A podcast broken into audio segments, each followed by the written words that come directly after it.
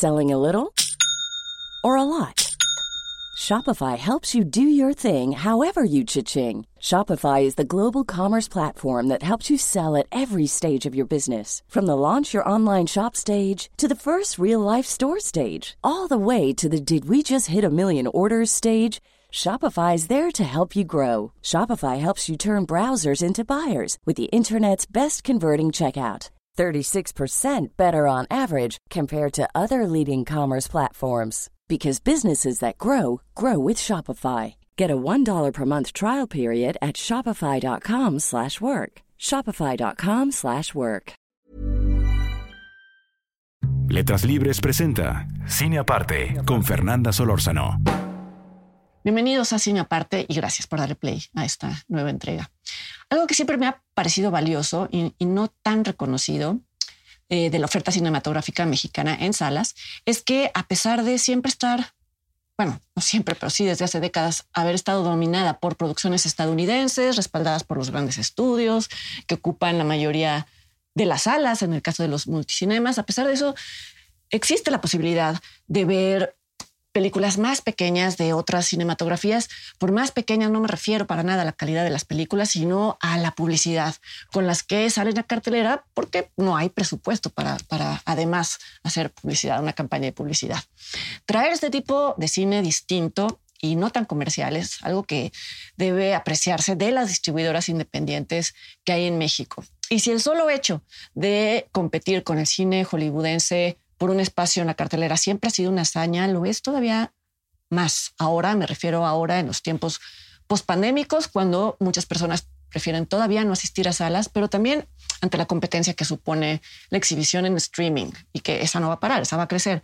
Vamos, quien sigue este espacio sabe que para nada me opongo a la distribución, exhibición de películas en plataformas, porque en algunos casos es la única forma de que ciertas películas lleguen a ciertos países, pero también he dicho aquí que en términos estéticos el streaming todavía no puede competir con la, con la exhibición en salas, con la película exhibida en salas. Y por lo mismo no me gustaría vivir en un país o en un mundo en donde los cines estuvieran solo al servicio de los blockbusters o de las franquicias o de películas que garanticen una recuperación en taquilla.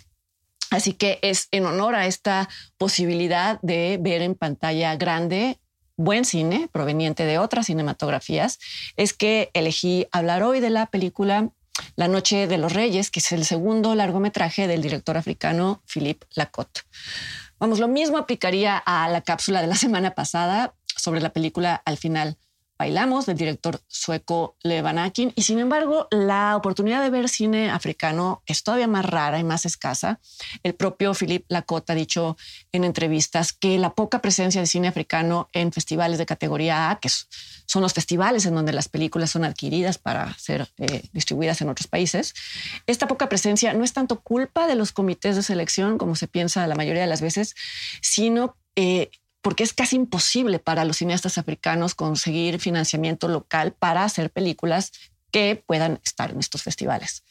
Así que creo que es importante tener esto último en cuenta porque vuelve todavía más impactante la existencia de una película como La Noche de los Reyes, por la originalidad de su historia, por supuesto, pero también por sus valores de, de producción.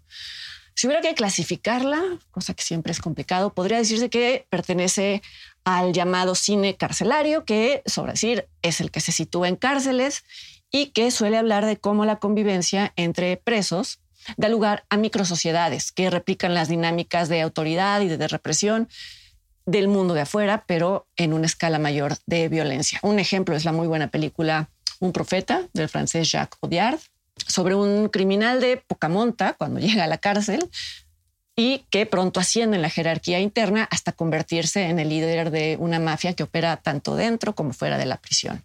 Hay otro tipo de cine carcelario, eh, menor en cantidad, que es el que muestra a los reclusos montando obras de teatro o algún tipo de historia ficticia. La primera película que se me viene a la mente es César debe morir de los hermanos Taviani, que es mezcla de realidad y de ficción, y que muestra a un grupo de presos montando Julio César de, William Shakespeare. La Noche de los Reyes, de Philippe Lacotte, participa de estos dos tipos de drama carcelario, es decir, el que habla de presos que establecen sus propias jerarquías y el que muestra presos representando un tipo de ficción, pero no se parece a ninguna de las películas más representativas de estos subgéneros. Esta película tiene un pie puesto en el mundo de los cuentos fantásticos y de, la, y de las leyendas, de la mitología, y el otro pie lo tiene puesto en una realidad tan cruda como las guerras civiles que han ocurrido en Costa de Marfil en los últimos 20 años. La Noche de los Reyes comienza con una toma aérea que recorre una selva, pasa por encima de una selva. Esta toma sirve para simbólicamente transportar al espectador a un lugar lejano. Este lugar lejano es un centro penitenciario conocido como MACA por sus siglas en francés. Es un lugar que existe en la realidad, que se considera una de las cárceles más severas del país y que tiene una particularidad, que es que las autoridades permiten o quizá incluso alientan que los presos se autogobiernen. Un texto en la pantalla al, inicio de la película informa al espectador esto, que este es un lugar que se rige con sus propias reglas y que este mundo aparte tiene un líder máximo denominado Dangoro, que llegado el momento por vejez o por enfermedad, él mismo lo decide, se quita la vida para dejar su lugar a alguien. Partiendo de este contexto que está anclado en la realidad, la COT habla del muy particular proceso de selección del siguiente Dangoro y le agrega algunos elementos ficticios.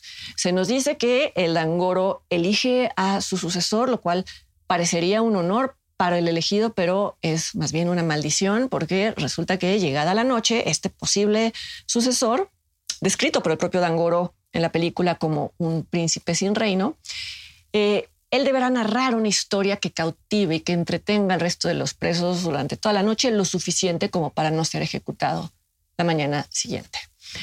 La crónica de una de estas noches es justamente de lo que trata la Noche de los Reyes. Comienza con la llegada a la cárcel de un expandillero que apenas tiene tiempo para asimilar el caos ordenado o orden caótico, como lo quieran llamar, del lugar al que, al que ha llegado. Este preso que no tiene un nombre, no se le da un nombre en la película, pero es denominado Roman por su rol en el juego de la sucesión. Siempre que un Dangoro se retira, elige un Roman narrador. Él intenta negarse a cumplir lo que se le ha asignado, dice que no sabe contar historias, pero pronto se da cuenta de que no tiene alguna otra opción. Y ya en estas primeras secuencias eh, se nota la naturaleza híbrida de esta película. Vamos, el diseño de producción, el estilo de dirección son realistas, es eh, un estilo casi documental y sin embargo las condiciones de aislamiento de la cárcel y la sola noción de que el poder de una buena historia es suficiente para salvar la vida, bueno, es una noción que pertenece al imaginario de las fábulas y de las leyendas, basta pensar en, las mil y una noches. Y no es solo así que coexisten la, la, crudeza y la fantasía en esta película. Al verse ya sin salida, Roman decide narrar la historia del líder de una banda de delincuentes que aterrorizaba las calles de, de, la ciudad durante una de las guerras civiles. Es el líder de la pandilla a la que él pertenecía, pero decide no contar su historia de una manera directa, sino enmarcarla en un relato fantástico porque quizá esto la vuelve más atractiva para, para su audiencia, su audiencia cautiva, valga el doble significado de cautivo. Hay que decir además que este líder asesino existió en la vida real. Philippe Lacotte incluso recopiló anécdotas de su infancia, pero en la historia de Roman aparece transfigurado.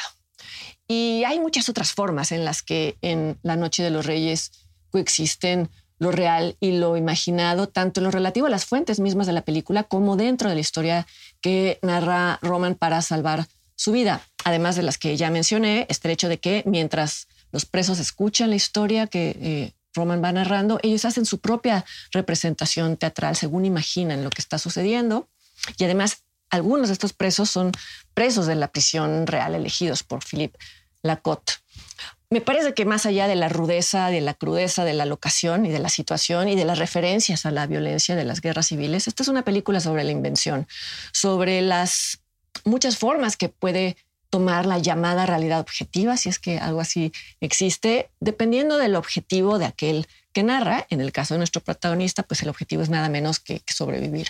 Y casi sobra decirlo, pero esta es una película también sobre los que escuchan una historia, esta o cualquier historia ya sea los presos de la penitenciaría o los espectadores de la película misma. Durante poco más de hora y media no hay mucha diferencia entre ellos y nosotros, los espectadores, porque todos respondemos a uno de los impulsos más antiguos y compartidos de la humanidad, que es el deseo de saber qué pasó después. La Noche de los Reyes de Philippe Lacotte eh, se encuentra en varias salas. Yo sugiero que busquen en internet porque además se van sumando salas cada semana. Y yo los invito para que me acompañen la siguiente semana aquí a otra entrega de cine aparte. Hasta entonces.